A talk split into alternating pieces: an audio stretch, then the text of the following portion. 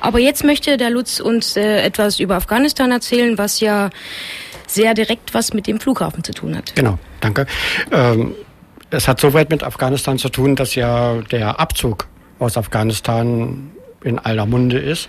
2013, so erzählen es die derzeitig die Regierung ihren kriegsüberdrüssiger Bevölkerung, soll das letzte Kapitel des Afghanistan-Abenteuers der NATO eingeläutet werden. Misst man diesen Versprechen an den sichtbaren Taten und an den Situationen in Afghanistan, also an der Situation in Afghanistan, so wird schnell klar, mit den bisher verfolgten Ansätzen wird das nicht klappen. Die Bundesregierung hat für einen Afghanistan-Abzug weder Plan noch Konzept. Von einer Umschichtung der bisher für Kriegsführung ausgegebenen Gelder zugunsten wirtschaftlicher Entwicklung und Stärkung der Zivilgesellschaft ist weit und breit nicht zu sehen. Die, die vielbeschworene selbsttragende Sicherheit in Afghanistan sieht so aus, dass die NATO-Staaten mindestens bis 2024 militärisch eingebunden bleiben. Die Vata Morgana eines militärischen Sieges über die Taliban, die die NATO über zehn Jahre genarrt hat, wird nicht als Trugbild erkannt, sondern als zu verfolgendes Ziel an die afghanischen Sicherheitskräfte weitergegeben. Die Bundeswehr hat während ihrer nun über zehnjährigen Mission in Afghanistan 53 Soldaten verloren. Die starben dort bei Anschlägen, Unfällen oder im Gefecht. 2002 startete die deutsche Truppe mit 1200 Soldaten. Derzeit sind es rund 4800. Bis Anfang 2013 soll das deutsche Kontingent auf 4400 Soldaten reduziert werden, also um 400 Soldaten. Bis 2014 will sich die internationale Schutztruppe ISAF mit ihren Kräften ganz aus Afghanistan zurückziehen. Dann sollen die Afghanen selbst die Verantwortung für die Sicherheit im Land übernehmen. Bisher kamen 2930, also man kann schon sagen 3000 Koalitionssoldaten ums Leben. Darunter, wie gesagt, die 350 Soldaten der Bundeswehr, drei deutsche Polizisten, die USA. Als größter Truppensteller haben mit rund 65 Prozent der insgesamt getöteten Soldaten, also in Zahlen 1913 Gefallene, als Verlust zu verzeichnen. Aber viel entscheidender ist doch, finde ich jedenfalls, jährlich werden laut einem von den Vereinten Nationen und der afghanischen Menschenrechtskommission herausgegebenen Jahresbericht etwa 3000, also jedes Jahr der letzten zehn Jahre, 3000 afghanische Zivilisten getötet. Und da frage ich mich schon, wofür?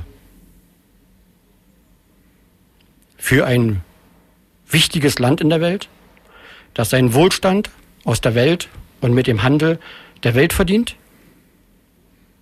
Er wächst auch eine internationale Verpflichtung, gegebenenfalls ohne die Suche nach nationalen Interessen, internationale Verantwortung unter Einschluss auch von Soldaten. Zumindest sagt das unser Minister, Bundesverteidigungsminister Thomas de Maizière. Hat sich nicht nur einmal, also hat nicht nur einmal die Notwendigkeit der Vereinfachung von Auslandseinsätzen der Bundeswehr betont. Diese müssen künftig, sagt er, auch fernab nationaler Interessen möglich sein. Ich frage mich dann, wo sind unsere also Interessen dort am Hindukusch? Seit Jahren höre ich davon. Ich kenne meine Interesse dort am Hindukusch gar nicht. In einem von immer noch fruchtbaren, sinnverkehrenden Ungeist hochrangiger, militanter Idioten werden auch heutzutage Strategien der Gewalt an andere erdacht. Das heißt für mich, dass die Schöpfer zur Zeit herrschender Doktrin ein Ziel vorzugeben suchen, aber keinen Lösungsweg der aktuellen globalen Fragestellung vorgeben. Doch nur wer die richtigen Fragen stellt kommt zu richtigen Lösungsansätzen, kommt mit Mut zu erfolgsversprechenden Handlungen weltweit. Die Ablösung des geozentrischen Weltbildes durch heliozentrische, durch das heliozentrische von Kopernikus und Galilei hat hunderte Jahre gedauert. Diese Widrigkeit illustriert, äh, illustriert die, wie schwierig das ist, ein gefahrene Denkstrukturen und Handlungsweisen von Grund auf zu verändern. Selbst wenn neue Erkenntnisse, wie wir sie auch haben über Militäreinsätze in Afghanistan, dieses erzwingen. Es gab und wird immer Zeiten geben, in denen sich die Komplexität von Entscheidungssituationen tektonisch verändert. Strategisches Denkvermögen, gefragt und zukunftsorientiertes, verantwortungsvolles geistiges Potenzial auszuschöpfen war und sein wird. So befinden wir uns nach unserer Meinung her auch heute inmitten einer derartig aufklärerischen Phase. Sofern diese Zeichen der Zeit von den Entscheidungsträgern erkannt, so hoffen wir es ja jetzt irgendwann mal, und die notwendigen erkenntnisleitenden Fragen an einen gesamtgesellschaftlichen Diskurs gestellt werden, sind meiner Meinung nach grundsätzlich ein staatlicher Wille, grundgesetzlich zu novellieren. Das vordergründige Durchwursteln in zahlreichen Bereichen, das gibt's ja nicht.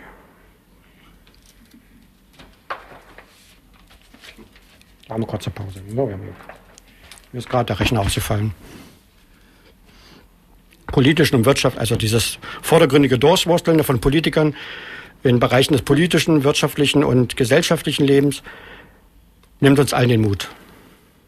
Den eigenen Verstand zu nutzen, die Dinge im großen Zusammenhang kritisch einzuschätzen, einen eigenen Standpunkt zu bestimmen und standzuhalten.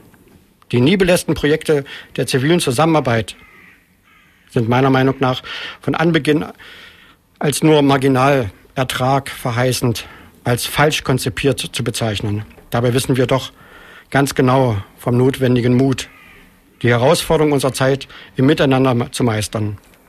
Das Weltbild konkurrierender Nationen, der gegeneinander Handelnden, ist ein altes. Von der gewaltandenkenden geopolitischen Sicht auf unsere Welt müssen wir uns unbedingt lösen.